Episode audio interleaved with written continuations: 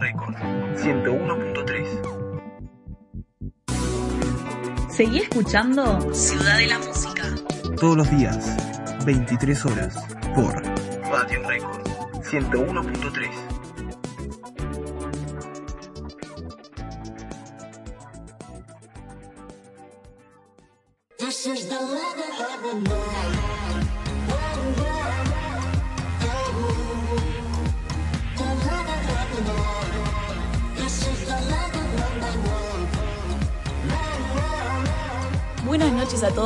queridos oyentes. Nos están escuchando por Radio Record 101.3 en Ciudad de la Música. Aprovecho para presentar este gran equipo que tengo en el estudio conmigo. En la mesa tengo a mi derecha a Pipo Antonucci y a mi izquierda a Sabrina Sánchez. Tenemos a nuestra compañera Valentina Prandi que está en los controles y como productora del programa. Bueno, hoy tenemos un programa muy especial. Vamos a estar hablando de cine, de películas, del mundo de la música. Tenemos un entrevistado de lujo que lo vamos a estar presentando en un rato nada más. Sabri, contanos qué tema nos trajiste para hoy. Hola, buenas noches. En esta columna eh, voy a estar haciendo una breve reseña eh, de las películas y la música. ¿La música en qué sentido? La música en el sentido de soundtrack o de música original. ¿Qué pasa cuando la música pasa a ser más importante y cobra mucho más renombre que la película en sí? Dejando en segundo plano la película y convirtiéndose estas en grandes éxitos globales a nivel internacional. Así que vamos a estar hablando un poco de eso y también eh, vamos a estar nombrando eh, películas desde los años 70, pasamos por los 80 hasta llegar un poco a las más eh, actuales. Como les comenté hace un rato, hoy tenemos un entrevistado muy especial, nada más y nada menos que Federico Vareiro. Hola Cami, hola Sabri, ¿cómo están? Bueno, sí, tal cual. Hoy vamos a estar hablando con Fede Vareiro. Eh, Fede la verdad que es un, fenómeno, es un flaco que, que súper buena onda, súper predispuesto, que le vamos a estar preguntando de todo, tanto de su vida y también un poco de su formación, cómo llegó a estar donde está. Eh, de dónde viene todo eso, de la música, ese amor por, por, eh, la música y por conocer la historia de la música. Así que ahora en breve, si se siguen quedando acá en el programa, si nos siguen acompañando, van a escuchar eh, con sus palabras de dónde viene esta pasión por la música y hacia dónde, eh, hacia dónde lo está llevando.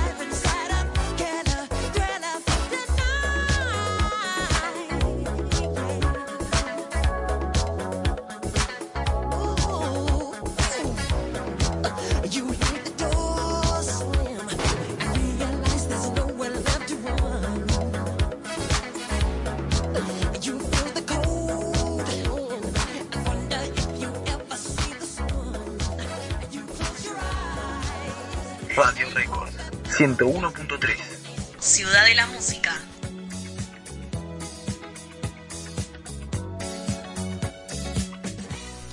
Hola, ¿cómo están? En esta columna vamos a hablar sobre aquellas bandas sonoras que son más exitosas que los films. Vamos a nombrar algunas películas de las tantas que hay en la historia del cine. ¿No les pasa que algunas veces un film no tiene los elementos suficientes como para ser considerado un éxito o ni siquiera una buena película? Uno de los elementos, el que suele ser injustamente dejado en segundo plano, es su banda sonora, ya que, muchas veces, pasa que la banda sonora sigue perdurando en el tiempo y las películas quedan en el recuerdo, o son transmitidas de vez en cuando en algún canal de cable con pésima calidad.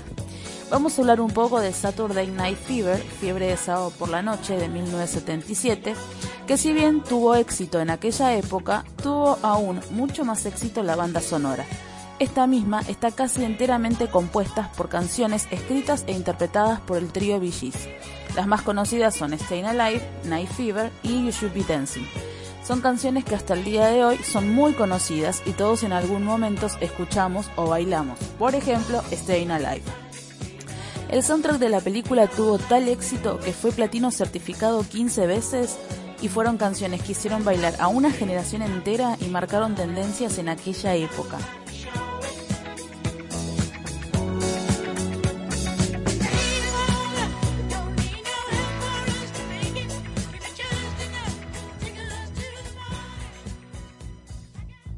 Flash, de 1980, es una adaptación libre de un cómic de ciencia ficción creado por Alex Raymond en los años 30.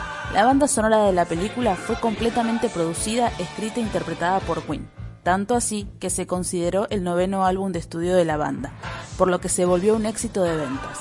La, mayoría de las canciones son instrumentales, salvo por dos. Una es el tema principal, Flash, que se emplea para los títulos iniciales, y creo que en este caso fue más popular la banda sonora creada por Queen que el film en sí.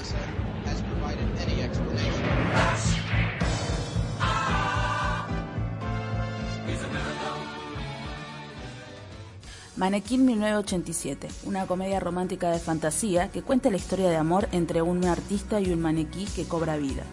La historia básicamente es esa, de hecho hubo una segunda parte de la cual casi nadie se acuerda. La banda sonora de la película está compuesta por diferentes temas de la época.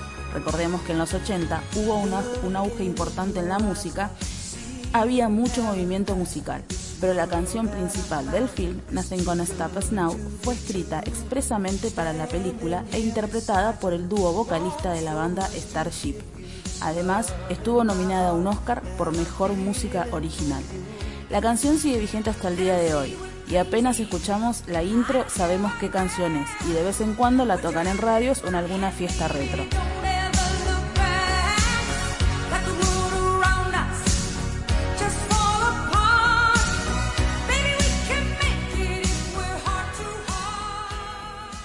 Pearl Harbor. Pearl Harbor no es una película muy vieja, pero tampoco es una película tan nueva. Cuenta la historia de dos pilotos que sobreviven al bombardeo de Pearl Harbor son amigos desde la infancia y luego rivales por el amor de una mujer, que es Kay Beckinsale. Los dos soldados son Ben Affleck y Josh Hartnett. Estos deben superar sus diferencias y unirse cuando el gobierno los envía a una misión secreta. Lo que tiene de particular esta película es que la banda sonora, no la música principal, fue escrita por Hans Zimmer, que es un gran compositor de bandas sonoras y ha compuesto para grandes éxitos taquilleros de Hollywood.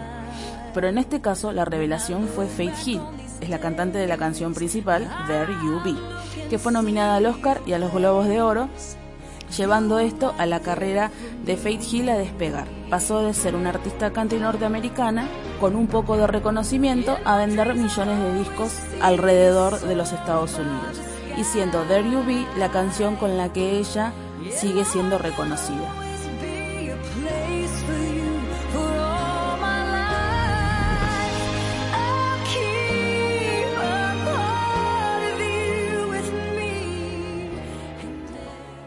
Tal es el caso de I Don't Wanna Miss a Thing, una power ballad interpretada por Aerosmith, canción principal de la película Armageddon.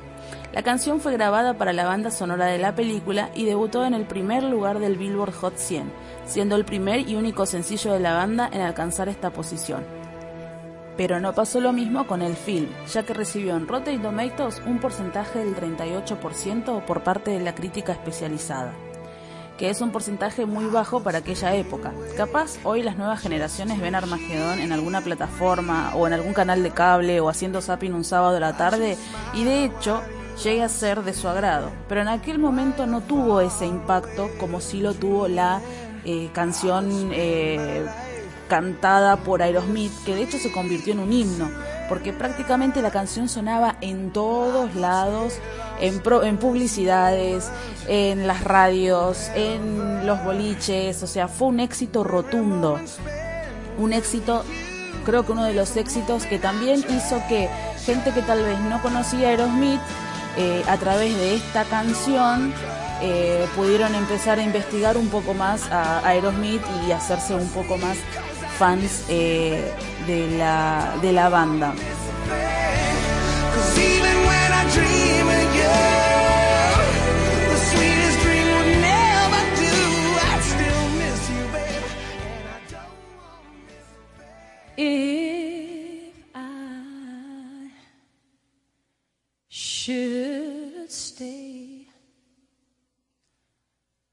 I would only be in your way.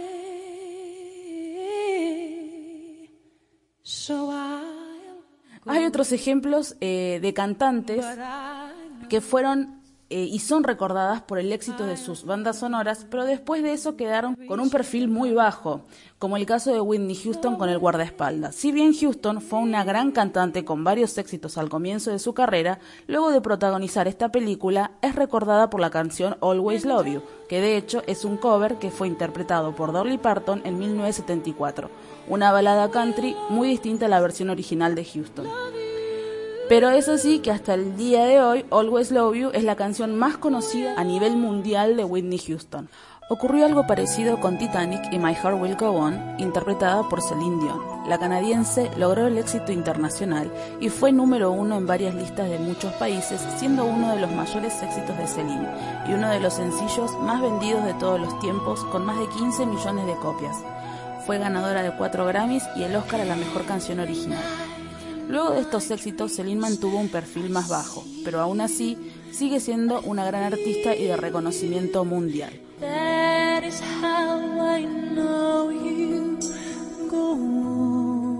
Bueno, y así hemos llegado al final de nuestra breve reseña de soundtracks, canciones originales, bandas sonoras eh, más exitosas que las películas, más exitosas que los films en este universo cinematográfico donde obviamente hay millones de películas y millones de canciones. Espero que haya sido de su agrado. Nos vemos la próxima.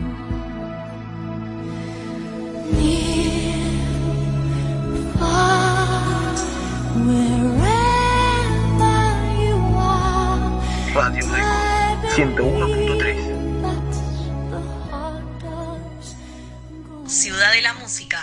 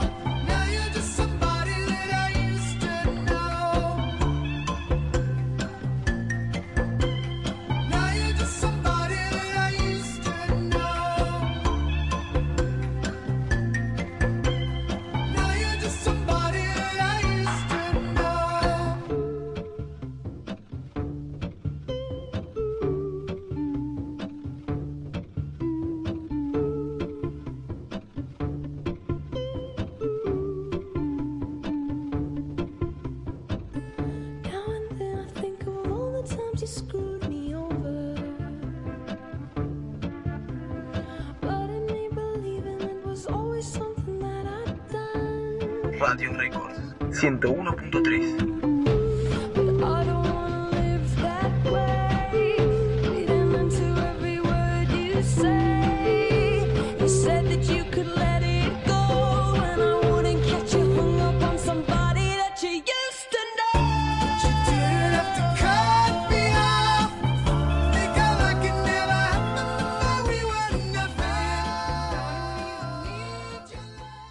Bueno gente, llegó la entrevista del día. Hoy vamos a hablar con, con él. Es un crack de la música, un crack de la historia de la música. Es una enciclopedia. Cualquier cosa que le preguntes te la va a responder. Con nosotros y muchas gracias por compartir este momento. Federico Vareiro. Hola, ¿cómo andan? Muchas gracias por la invitación. Un placer estar compartiendo este ratito con ustedes. Bueno, Fede, primero que nada, para meternos en contexto, estaría bueno que nos comentes más o menos cómo fue que te adentraste ¿no? en el mundo de la música, cómo fue que descubriste que, ese era, que esa era tu pasión. Bueno, como llego, en realidad siento que no, no conecto con otra disciplina como sí conecto con la música. Sí, me gusta el cine, me gustan otras cosas. no, no, no tengo esa relación tan estrecha como sí la tengo con, con la música. Vengo de una casa que tiene un contacto permanente con música, si bien no es gente que se dedique, eh, pero o por mis viejos o por mis hermanas o mi tía, ¿viste? sé, como siempre sonó mucha música en mi casa y en las casas de, mi familia. Eh, folclore a dos manos, tango, rock nacional, eh, todo el pop mm, 90 de acá, todo el pop 90 de afuera, latino, soundtracks eh, de películas, musicales, tipo, todo, todo, todo eso, mucha radio también, radio 100%.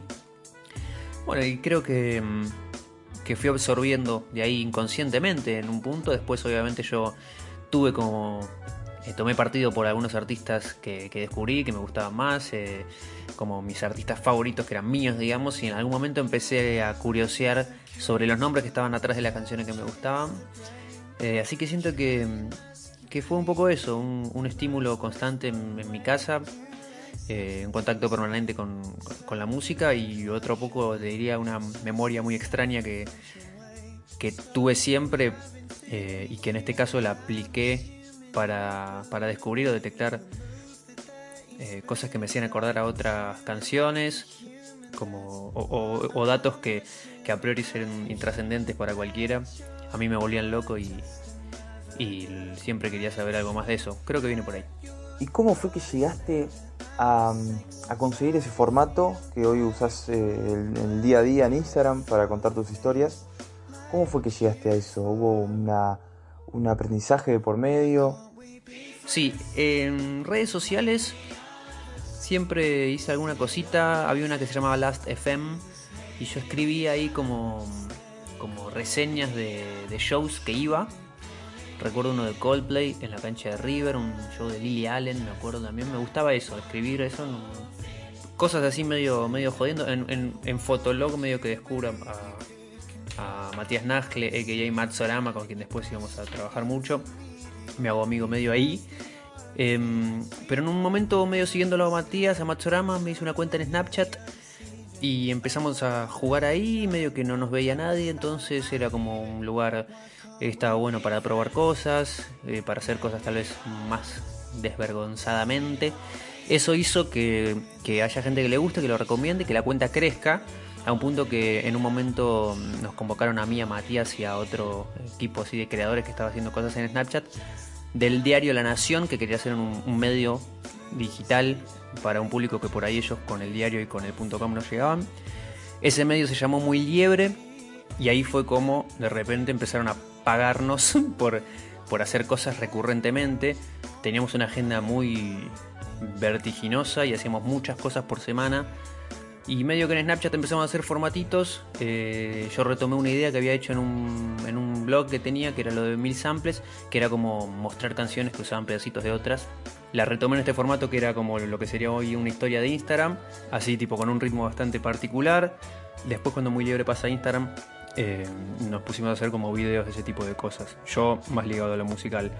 Muy Libre encontró un tono cada colaborador tenía como una personalidad distinta para hacer las cosas que hacía, que no tenía ningún filtro, no tenía ninguna. nadie revisaba mucho nada.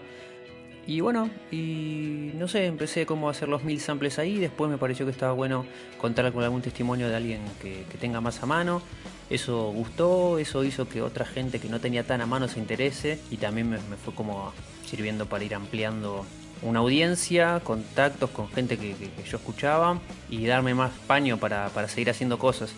Y bueno, creo que el formato lo encontré ahí. Hay una cosa que hice muy liebre, que fue la historia del autotune. eh, creo que ahí está como el formato que dije, ok, acá hay algo. Después hice algo con los Arctic Monkeys y mm, algo con los samples de Cerati. Creo que esos tres ejemplos son los que me... en donde encontré un tono, un formato, una dinámica. Y, nada, y es lo que sigo haciendo. Dado que la música a vos te abrió ese camino de conocer y encontrar eh, nuevos rumbos y sobre todo conocer eh, a personas que vos ya conocías pero tal vez las tenías como ídolos eh, y pensaste que nunca los ibas a conocer, ¿cuál fue la experiencia que más te, te impactó, que más te flashó a la hora de conocer algún artista, algún, algún músico, algún productor? No soy muy cholulo o no soy una persona que, que vaya tachando como figuritas eh, eh, esta cuestión de entreviste a tal, entreviste a tal, sino que mm, me parece momentos piolas para compartir y para tener el testimonio de alguien zarpado. Eso está buenísimo, es un flash. eh, lo súper agradezco cuando tengo la posibilidad. Pero, pero todo es para darle un contexto a una historia que queremos contar. Puede ser en el podcast que hacemos con Agustín Genoni que se llama Más Música, Más Emoción, donde grabamos eh, episodios con David Lebón, con Emar Viller, con Dante, con Fito Páez, con Lali, con Soledad con Kevin Johansen. Y bueno, eso, compartir ese momento es algo que agradeces siempre. El hecho de que nada, que el artista te dé su tiempo para charlar un rato y que en la mayoría de los casos se copen y que las notas, si estaban previstas para que sean de media hora, terminan durando una hora y media, como en el caso de Fito. Eso es un flash, o sea, es increíble. Pero no tengo esta cuestión de voy por vos, tal artista y por ahí es después una nota en un. No, no, no sé, es como que to- todo parte de un laburo y, y me gusta incluso a veces contar historias sin recurrir a los testimonios y, y, y saber resolverlas. Eh, eso también está bueno como para pensar. en- o yo lo pienso mucho en mi laburo. Pero no sé, eso es un flash. eh, o hablar con, con el autor de La mano de Dios, el tema de Rodrigo, Alejandro Romero, que es la canción eh, para Maradona, y después terminar como pegando buena onda y charlar y tener como que él también después me pase contactos con, gente que hace canciones para Maluma, qué sé yo. No sé, está bueno, es, re lindo, la verdad que es lindo, lo disfruto como triunfos eh, personales, pero no como, como medallas de nada. Un caso particular que en ese sentido fue súper eh, loco fue con Gustavo Santaolalla, porque mm, más allá de la figura de él, eh, lo hice y vamos a seguir haciendo cosas para su canal de YouTube y el equipo de él me convocó para, pa- para mí, digamos, y, es algo que, que estaba fuera como de mi contexto laboral habitual. Entonces fue un formato que tuve que pensar, que fue un laburo importante, eh, pensar el formato para su canal, pensar un formato para lo que yo quería hacer en mi cuenta, pensar un formato para hacer una columna en Últimos Cartuchos en Vorterix, donde hago columnas. Eh, y, es- y fue donde más contacto tuve con la preproducción, una reunión cuatro meses antes con el manager. eh, fue todo un, un tema para un artista que es inabarcable y en el que había que hacer un repaso de su carrera. Y desde lo periodístico lo elaboré más bien solo, eso fue un desafío grosso también. Y si te pregunto un género musical que te identifique, eh, que me digas un género con el cual vos decís, esto es lo que más me gusta dentro de toda la música, ¿podés? ¿Sos fanático de algún género en particular? Pero soy fan como de, em, como de las canciones, ¿viste? Y más allá que sea un género en sí mismo, también hay canciones que se van a disfrutar de ser vestidas de diferentes maneras. Por eso mm, creo que hay cumbias que me, me emocionan, cumbias que me hacen bailar, temas de electrónica que me pasa lo mismo, temas de los 80 ni hablar. Entonces, y bueno, y después tengo como moods, días, climas, estados de ánimo en los que conecto más o me voy más para un lado que para el otro, que eso nos pasa a todos. A mí por ahí a veces se me destaca que cierta amplitud o un, un abanico un poco más amplio puede ser, no sé, no creo ser el único, la verdad. Y esto es posta, o sea, la, la cumbia a mí me, me emociona y ahora vamos a hacer cosas lindas y, y que no puedo adelantar mucho, pero algo importante con para resignificar un poco la cumbia de acá, la cumbia argentina. Y es un género que a mí que a mí me vuelve loco, me vuelve loco mal.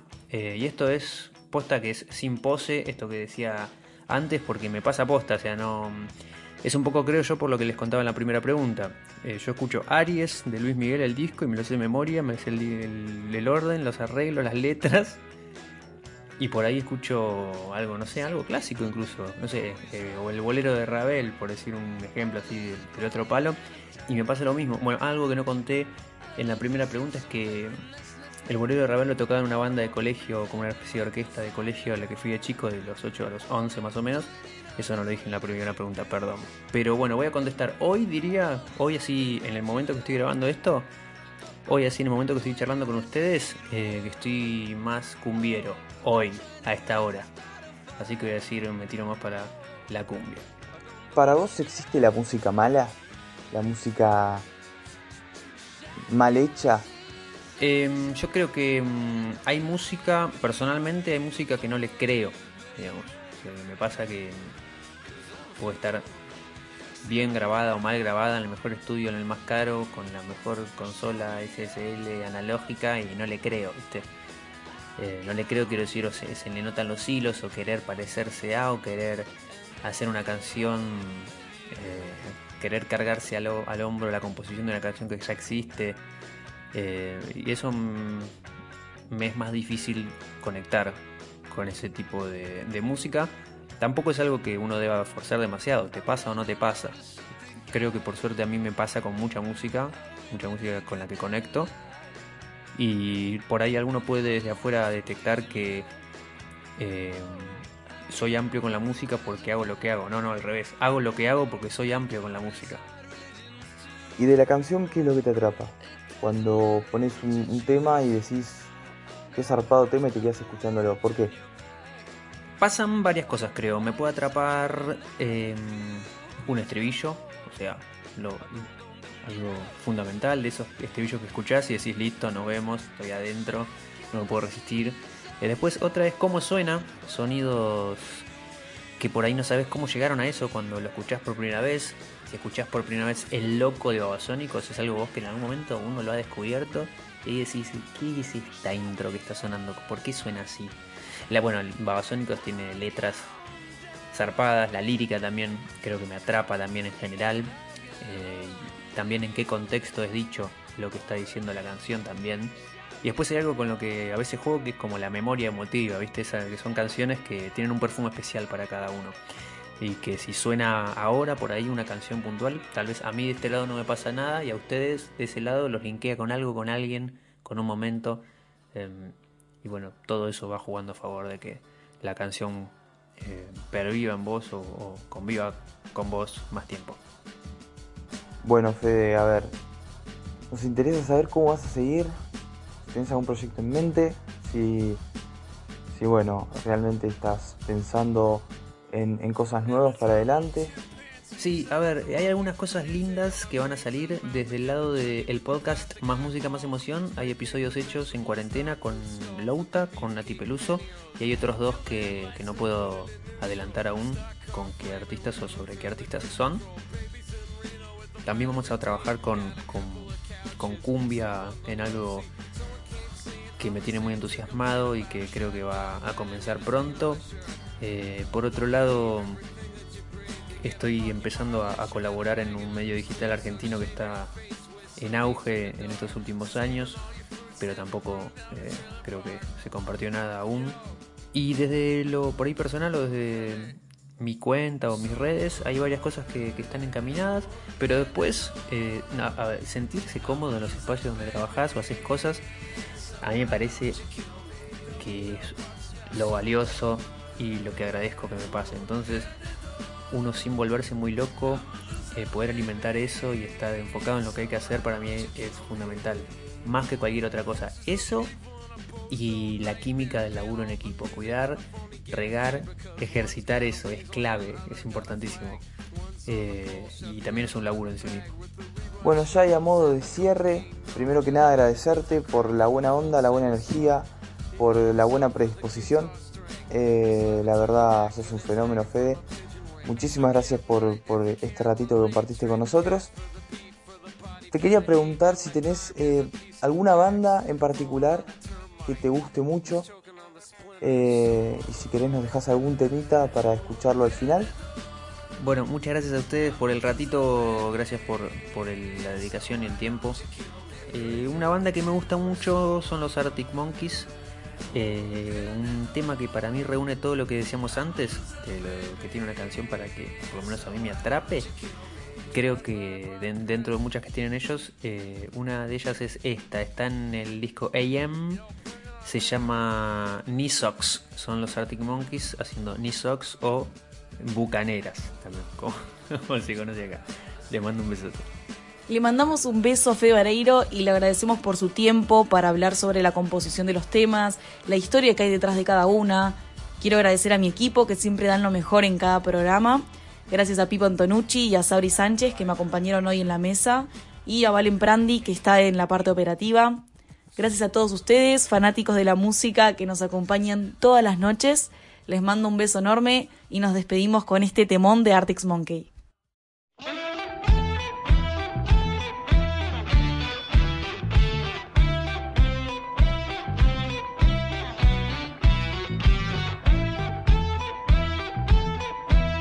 Radio Record 101.3.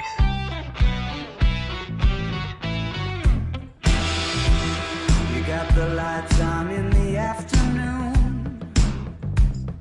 And the nights are drawn out long. And you're kissing to cut through the gloom. With a cough drop colored tongue.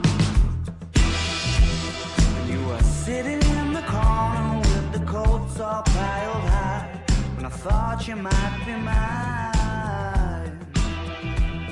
In a small world on an exceptionally rainy Tuesday night In the right place and time.